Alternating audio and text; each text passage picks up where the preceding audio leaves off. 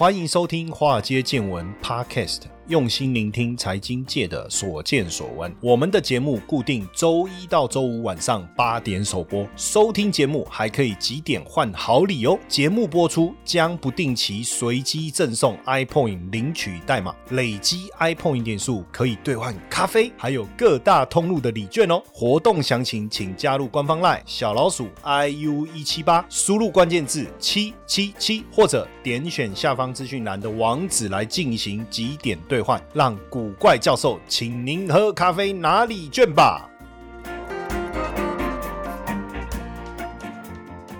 好，大家好，大家晚安，我是古怪教授谢承彦，今天来聊这个防疫保单之乱哈，因为最近这个《金周刊》的封面啊，特别写这个标题叫做“一张保单毁掉”。半个产险也不是整个哈，但半个半个也很可怕了哈。如果我们以有效保单八百万呐，确诊理赔五万呐，确诊率是十五趴，理赔金额是六百亿哈。那如果是确诊率二十五趴的话，哇，那理赔要千亿哦。可是保险公司现在手上可以直接动用的现金部位是七百五十亿，那会不会有影响？会不会影响到其他的险种的理赔？那要不要动用这个安定基金呢？那为什么今年二月的时候，国际再保险公司已经针对台湾的保险模型出现问题？那金管会没有强力阻止保险公司销售防疫保单？那金管会当然说他有发公文，他发了二十几封啊。可是为什么防疫保单的精算模型没有改变呢？哦，为什么呢？你如果说一张保单保费收入七百七十块，理赔五万块，确诊率十五趴，那八百万张有效，那就会产生六百亿的理赔额。这是很简单的数学。确诊率二十五趴的。话理赔金额就会落在一千到一千两百五十亿之间哦，这是非常惊人的一个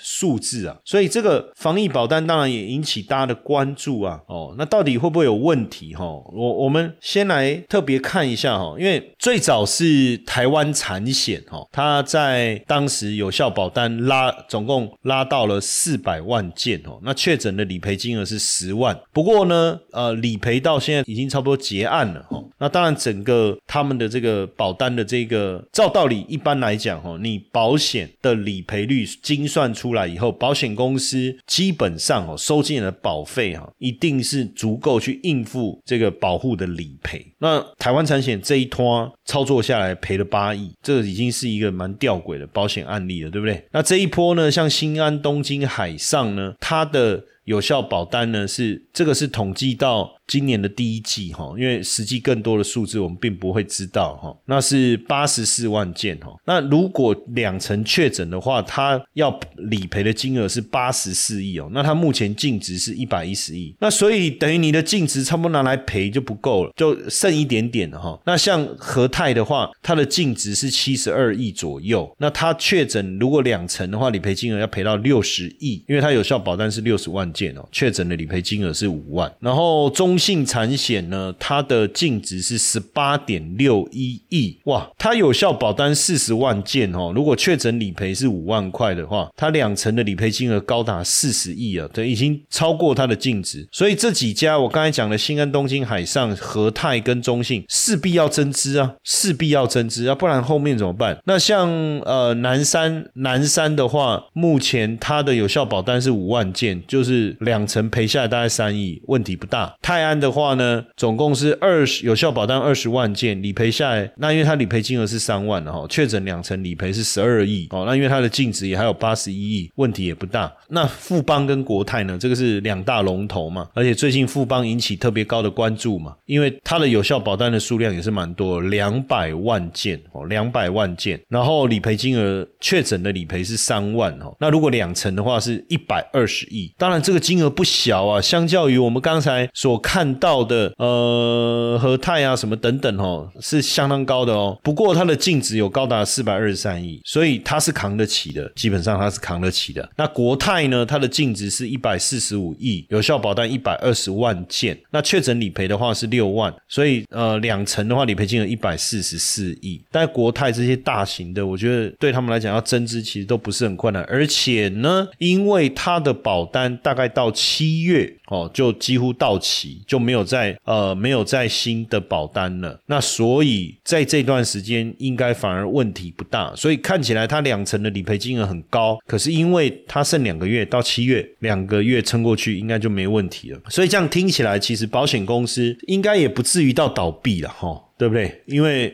呃，你看有的时间像国泰时间到了就撑过去了，然后富邦的话，这个净值这么高，那其他几家增资就好了，问题也不大。对不对？所以开始就有人说，是不是政府在护航？因为呃，外界的质疑是说，你是不是放任防疫保单上架，对不对？然后又偏袒保险业者。当然，金管会保险局长、保险局局长也说，每天赔一亿，符合契约就要赔哦，这样子。但是如果每天要赔十亿，要不要赔呢？那如果不够赔怎么办？那真正的危机是什么？就是产险业者不当保单的风险，其实由整个金融系统来承担的。因为保险、银行、投信。这些都是互相依存的，所以如果真的成为系统性风险的时候，不是保险业者增不增资的问题，或是有没有谁会倒闭的问题，而是它所产生的雪球效应。因为毕竟保险本来就是一个精算的，透过精算而产生的嘛，复杂而且严密嘛，甚至风险的控管不是在我们保险都可以成为一个学系，对不对？还有研究所，所以如果你一个保险理赔三万块的保险，事故的风险是十分之一，最基本的计算，你的保费是不是就是三千块，对不对？是不是就这个概念？可是你还要去考虑哦，你还有佣金啊、费用啊、利润啊，还有这个发生率是用什么为基准算出来？你的样本数是有多大？所以现在突然之间，哎。确诊的人数攀升以后，猪羊变色，这个突然之间一堆人申请，对不对？那还记得过去像农会啊、信和社啊被掏空的保险公司，最后是全民买单呢？这个好像也不太对，对不对？就是赚钱的话，就业者就放口袋啊，赔钱就全民来来买单。其实这当中，如果我们看这个《金周刊》，它在五月二十三到二十九这一期哈，一千三百二十六期，你知道它里面就特别讲到几个重点了，我们也来。跟大家分享，因为 COVID-19 是法定传染病，对不对？那你没有足够的历史确诊的数据来分析风险，所以国际再保险公司也说保单的风险难控管。可是台湾一口气卖了一千多万张的保单，请问是不是很大胆？然后呢，今年二月的时候，全球第二大的瑞士再保险汉诺威再保险啊，就回复国内的业者，因为风险难以分散管理，所以没有办法办理防疫保单的再保险业务。因为过去保险公司它在接到了民众的保险的这个投保以后，其实一定会把一部分的风险再保出去，降低自己的风险嘛，他会再保出去，那一定都是透过精算过的嘛。那假设说他们发现整个投保的状况。比他们明显估计的还好的时候，他们这时候就要做再保嘛，转移风险。可是再保公司竟然不接，表示他们也觉得说这个问题似乎有点大。而且所有的保险公司的董事会呢，按照规定都有设立风险管理委员会，但是防疫保单短期的大卖，产险公司却没有把这个议案提到风险管理委员会来说明或讨论。那请问一下，你设这一个风险管理委员会的这个风控机制做什么？那不是形同虚设吗？吗？更何况在这个之前，台产亏八亿这件事情，我我把我们把时间表理清一下来看一下哈，因为。在去年二零二零年五月的时候呢，金管会保险局就决议说要邀请产业啊、寿险工会啊这些来讨论一下防疫保单、防疫相关商保险商品。哈，那台产就就先提出了一个五百元的防疫保单，等于是说大家觉得说，哎，我们其实可以来设计防疫相关的产品。那当然，你你说可以设计，当然业者就开始规划，就提出来了嘛。那台产就是是就提出了五百元的防疫保单，哦，只要你确诊隔离或确诊就赔十万，那这样是二十分之一嘛，对不对？十万块，对啊，十分之一是五千五万，十万除以五百，熊熊算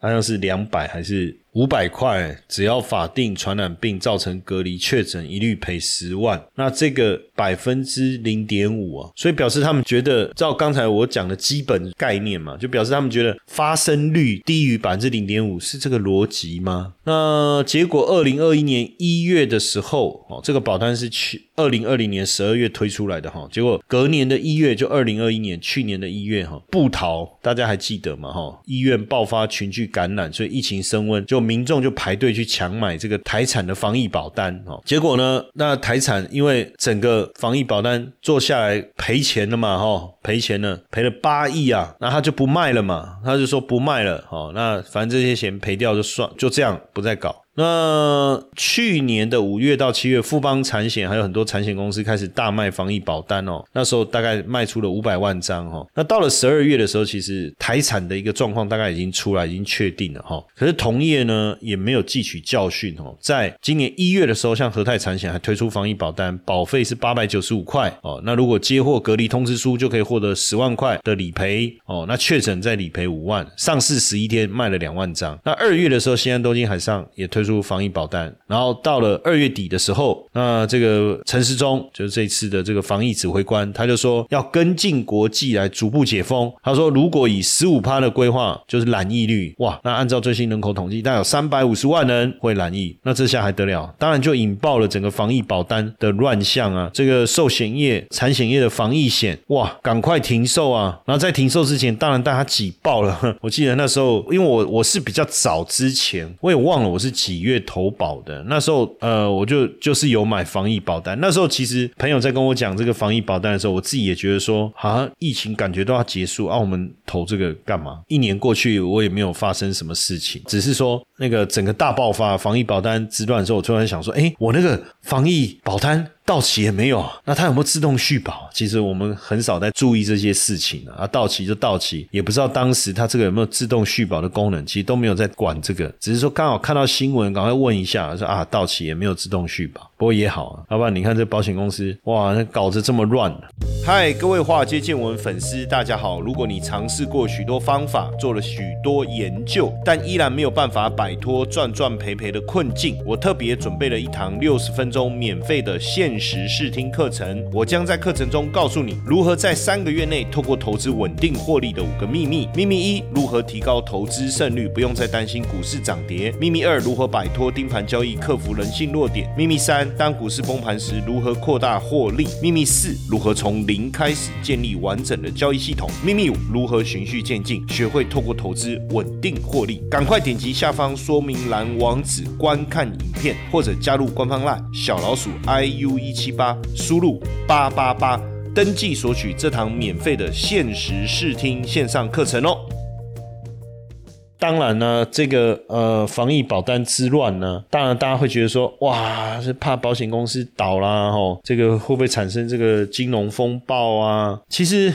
应该是说，刚开始疫情还没有爆发的时候，产险公司有没有很高兴？保单大卖，当然很高兴啊！因为民众也就像我刚才讲的，哇，五百块如果中了理赔是十万呢，而且五百块也不贵啊，对不对？那当然没有人希望你那时候确诊是一件很可怕的事情，因为确诊基本上病情是会很严重的，所以大家都非常非常小心。哦，那只是说五百块嘛，凶嘛，当然也没想过说可以拿到十万块理赔这件事情，对不对？又不是中彩券，这时候谁会想要？中奖，但没想到后来我们打了三剂疫苗，然后这个病毒也变形了。真的确诊的时候，它既然轻症化了，哦，喉咙痛、流鼻水、头痛，就这样子就过去。那如果你真的阳性了，这个 PCR 检测也是阳性，那不就就是符合确诊的条件吗？对不对？那如果符合确诊的条件，那当然就要理赔啊。可是突然之间，哎，本来确染疫的几率很低，到突然之间要拉高到十五趴，当然对保险公司来讲，这个公式就有问题，它也没有做动态的调整嘛。对不对？当然就有有有问题产生，而且从他们觉得不严重到严重，这就是不严重，保单热卖，然后到变得疫情整个爆发。感染率拉高的这个过程不到一年，大概保险公司没有遇过这样。但是你要知道，保险公司过去针对这种所谓的传染病啊，或者是那这种我们讲叫巨灾风险啊，他们是不去乘坐这种所谓的保险。那为什么这一次会做呢？对不对？为什么这一次会做呢？我觉得当然这背后一定有很多的问题存在嘛。那这一次保单之乱的延烧，富邦产险当然开出第一枪，说拒绝重复投保，也引发了这个民众的抱怨了。网友。就说富邦产产险是一个输不起的总公司啊哈。不过呢，这个富邦产险也有站出来啊，他就说，当然基本上我刚才讲他们的公司的净值跟他们即便理赔的这些金额算起来，其实都还 OK，并不是输不起哦。有契约有成立，该赔的都会赔哦，该赔的都会赔。那会不会亏损，也要看之后的财报。当然，这个富邦也有站出来讲啊，就是说产险本身的净值三百到四百亿，资产也有一千三百亿，金控也有八千多亿的净值，对所有的保护会尽到理赔的责任，该赔的不会说拿不到理赔金。哦，该赔的不会拿拿拿不到理赔金，理赔核保跟同业都一样，所以富邦产险也是说严正声明啊哈，澄清不会任意退保或无故中断契约，是不是本来有这样的想法，在媒体的报道之下哦，才做了一些调整，这个我们都不晓得，但是至少他们出来公开发言哦，就是对于富邦产险继发续保通知书，且富邦产险已收取保护的保费者，保险契约就成立了。但因为数量众多哈，公司已动员全体员工投入作业，来加速完成保单承保与签发。保护收到公司签发的保险单，自保单生效日起就受到保障，不会任意退保或无故中断契约哈。那隔离费用补偿的理赔申请，不管是保护是采三加四还是零加七，那只要有提供纸本的隔离通知书，或者是电子式的隔离通知书，或是相关的通知简讯截图与连结，再填妥理赔的申请书哦，都可以办理请领隔离费用的补偿。那确诊关怀保障的理赔申请呢，保护只需要减负医疗诊断证明书或新冠病毒的数位健康证明，并填妥理赔申请书，也是可以办理请领确诊的关怀金啊。那依照保险保单的商品条款，被保险人住院诊疗时才得请领住院日额保险金，但考量目前医疗资源满载，许多原本需要住院的确诊者，在轻重症分流的原则下，改为居家照护，为尽量符合保单条款，被保险人权益，同时兼顾台湾医疗量能留给紧急使用者。那产险工会也在研拟两全其美的方案哦，所以这样看起来是是基本上应。应该，也许这中间呃原本的状况跟后来的态度的转变，是不是在媒体的压力之下，还是原本他们就是这样想？这个我们就不清楚了哈。但当然，重点还是在于疫情的在这之前一开始防疫保单出来的时候，没有大规模的传播了。那当然，保险业者大赚了防疫保单嘛。可是接着，除了他的保费收入。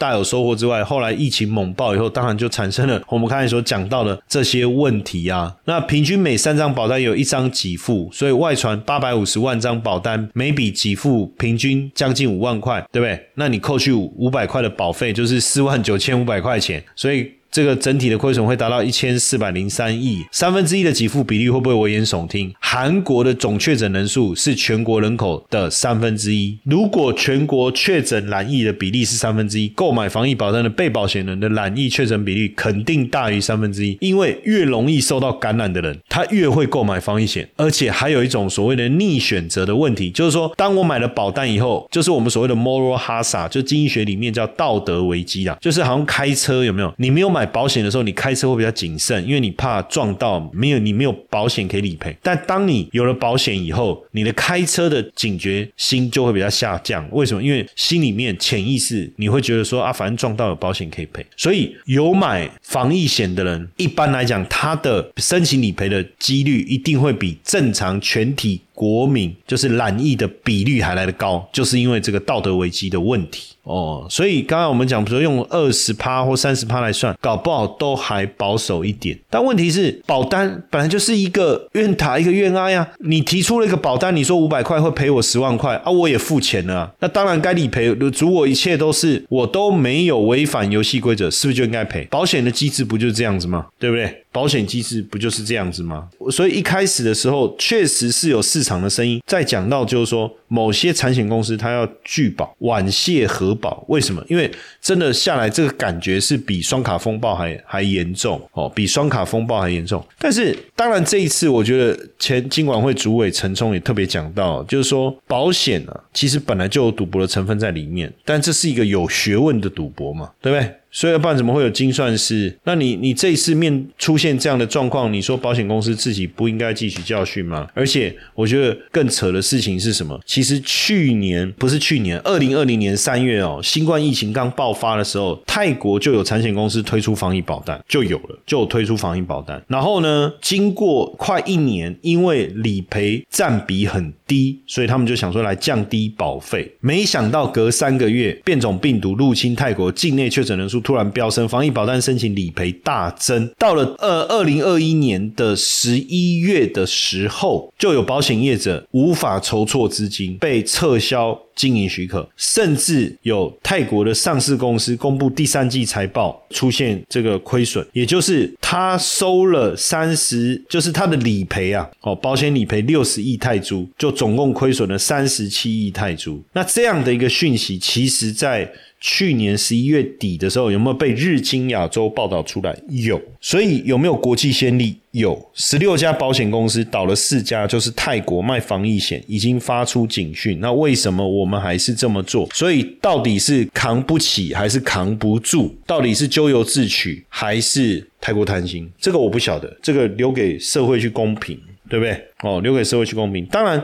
后来在讨论的东西是说，保险公司可能觉得在法规上面，他没有办法去拒绝理赔，对不对？说不过去嘛，我正常缴费嘛，啊，我染疫了嘛，也符合所有你应该说要理赔的条件嘛，就又有保险公司说，好，那你不能重复投保哦，因为你这是付保险，付保险我们可以拒保。那我就特别引用这个这个网络上有一个文章，这是台大法研所一个研究保险法的网友哈，他也律师高考及格哈，律师高考及格，他就特别讲到，他就说，呃，什么是附保险哈？保险法第三十五条规定哈，要保人对于同一个保险利益、同一个保险事故或数个保险人分别订立数个保险契约的行为啊，简单来讲啊，就是我有房子。然后我针对我的房子去投保活险，而且跟不同的保险公司来投保活险，这个就是所谓的附保险。那为什么呢？比如说他这个房子呢价值五百万，然后呢他去投保三百万的活险，然后保了三家，那总共是九百万。所以如果没有附保险的限制，他把房子给烧了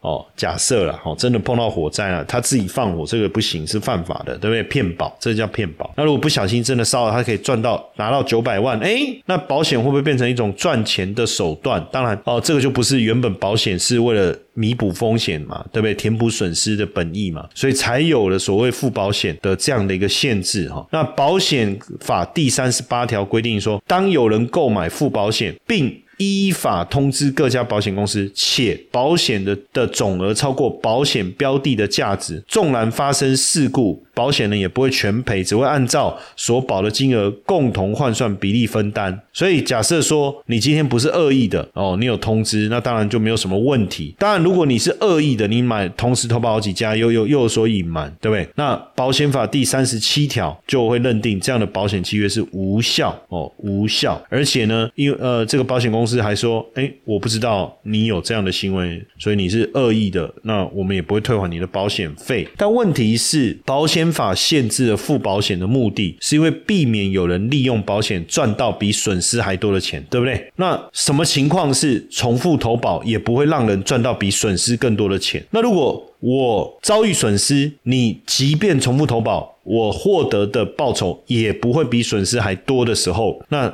这何必去禁止付保险呢？所以呢，保险的填补损害的方式有分两种，一种叫损失填补保险，一种叫定额给付保险。当然，损失填补保险啊，你受到具体伤害哦，那我们就呃按照你你的状况去给付，比如说实支实付。对不对？哦，这是一种这个填补损害的。那如果说是定额给付，那就是填补被保险人受到的抽象的损害。也就是说，我我没有办法去衡量你所受到的损害值多少钱。那所以呢，我就给你一个固定的一个金额，就好比这个寿险没有人能够衡量一个人离世的时候，我们到底应该要赔他多少钱，对不对？那所以这个防疫保单，这个防疫保单基本上它锁定的就是保险事故，就是被保险人经过确诊患有新冠肺炎，受到框列隔离造成的损害，他无法具体衡量嘛？你就说啊，我被隔离了，或是我确诊了，那我不能去上班，我不能去上班的损失就是可以衡量的，可可能不一定这样，因为他可能身体也受到损害，那身体受到损害的部分，到底应该要获得多少的填补，这个不知道，所以它属于一种定额给付。那所以